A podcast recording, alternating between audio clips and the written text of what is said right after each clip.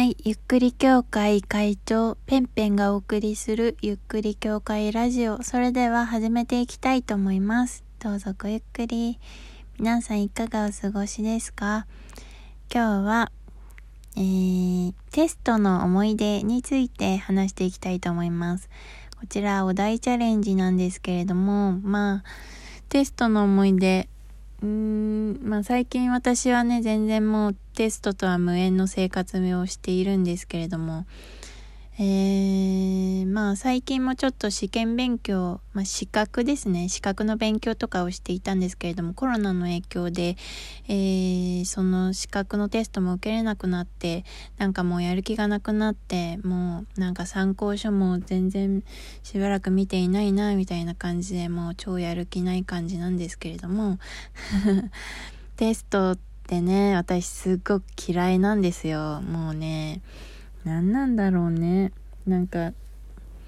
本当に嫌いなんだよな。なんでこんなに嫌いかっていうと、なんか私基本的になんかその、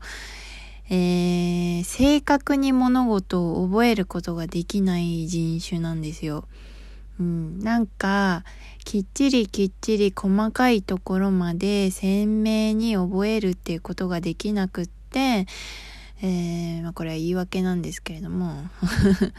あの、なんかニュアンスとか、それのものの背景な、ぜそれが起きたとか、なぜそういうことが、まあ、一緒ですね。背景、それの背景とか、あの雰囲気とか、いつ頃起こったとかなんかそういう、まあ今世界史とか日本史で思い浮かべてるんですけど、なんかそういうことは覚えているの。なんだけど、正確に名前とかを覚えていないんですね。ディテールが本当に弱くって、本当に全然テストが苦手なんですよね。なんか雰囲気づかみはまでしかできてなくてね。うん、今でもそれは一緒でなんか本のタイトルとか作者の名前とか覚えてないんだけど内容はめちゃめちゃ覚えていてでその内容とかも主人公の名前はもうちょうど忘れしちゃっているんだけど内容はこういう展開でこうなってで最後こうなるんだよねみたいな。なんか名詞が基本的に覚えれなくてうん、構造とかそういうのは覚えれるっていう、まあそういう頭の、ね、中なんですよ。だから、人からすると多分すごいふわふわした世界に見えているのかもしれないですね。うん。で、なんか、テストが得意な人って、そういう名詞の暗記力が強い人が勝つなって昔から思っていたんですよ。なんか、その、友達とね、テストのこう、なんか、問題、テスト勉強の時に問題を出し合ったりとかするじゃないですか。で、なんか、その、なぜそれが起きたみたいな論述問題とかは私すっごい得意だったんだけど、逆に単語が全然覚えれないみたいな。で、一緒にテスト勉強していた友達は、あの、単語はすごいなんかもう覚えてるんだけど、論述が全然できないみたいな逆だったの。だから、なんか、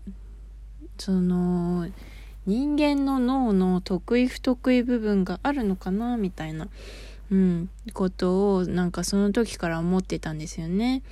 なんか、まあ、性格とかもあるのかもしれないんだけど、私はなんかその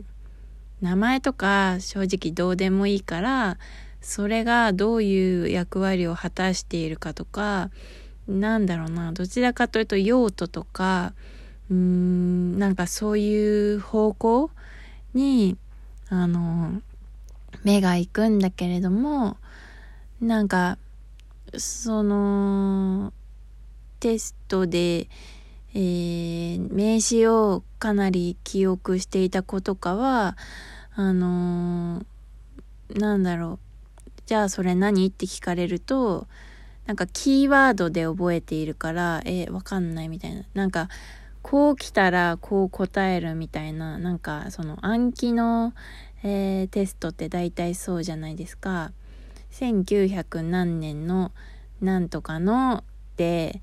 出たらもうこの答えだみたいな、なんかそういうところあるじゃないですか。で私も頑張ってそういうのを覚えるんですけど、なんか他の子と比べたらすごい苦手で ま英語のスペルとか覚えるのも本当に苦手だったんですよね。うん。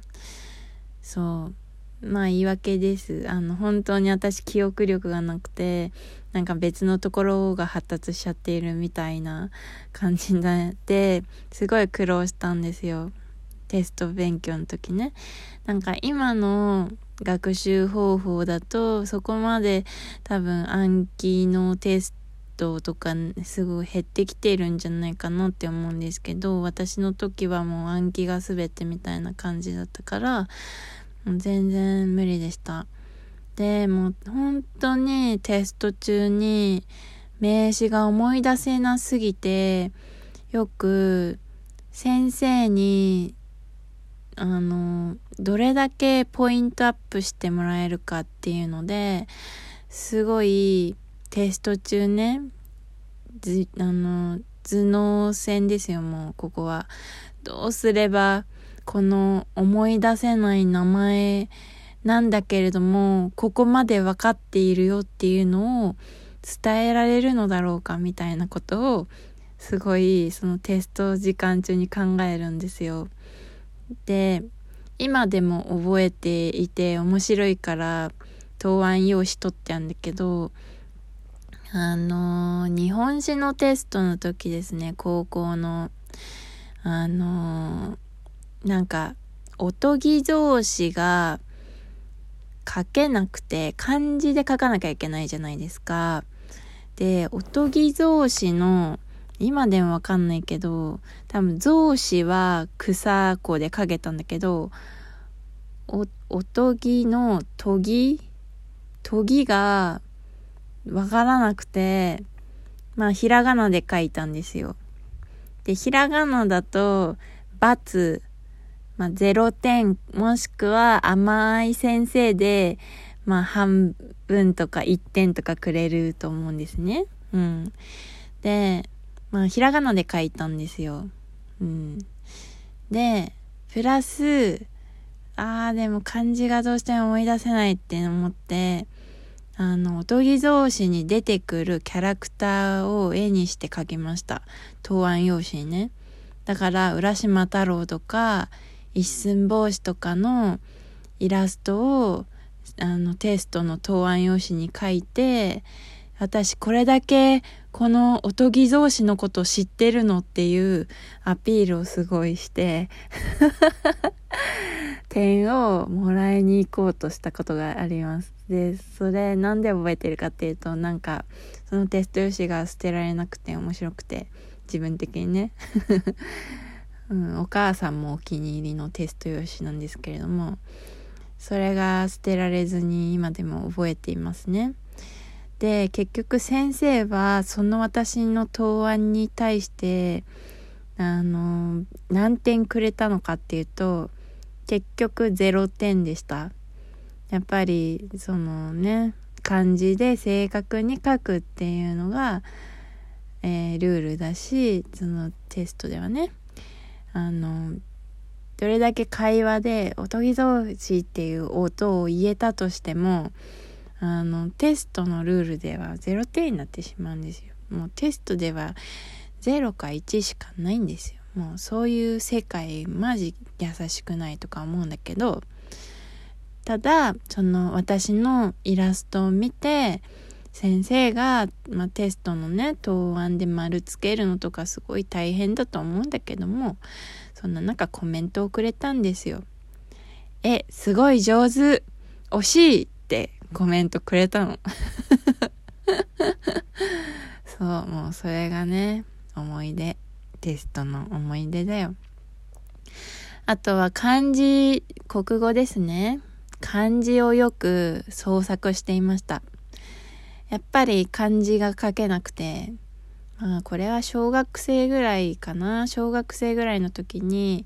漢字が書けなくて、よく自分で漢字を作ってたんですよ。もう、あの、それっぽい感じあの、例えばなんだろうな。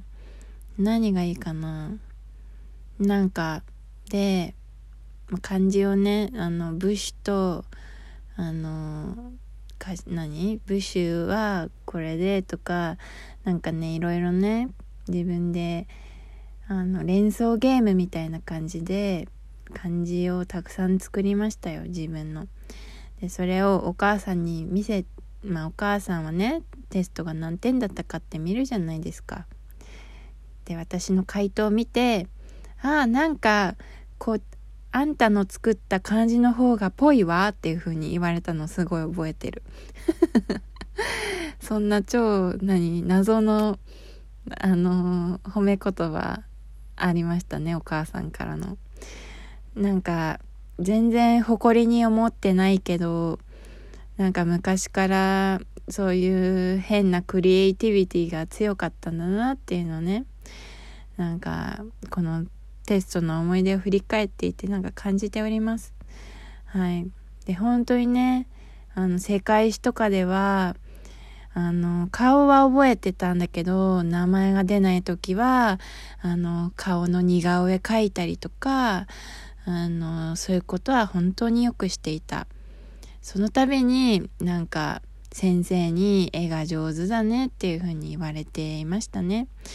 本当に何の取り柄もない何にも役立たないそんなテストの悲しい思い出を、えー、お伝えさせていただきましたがいかがでしたでしょうかね？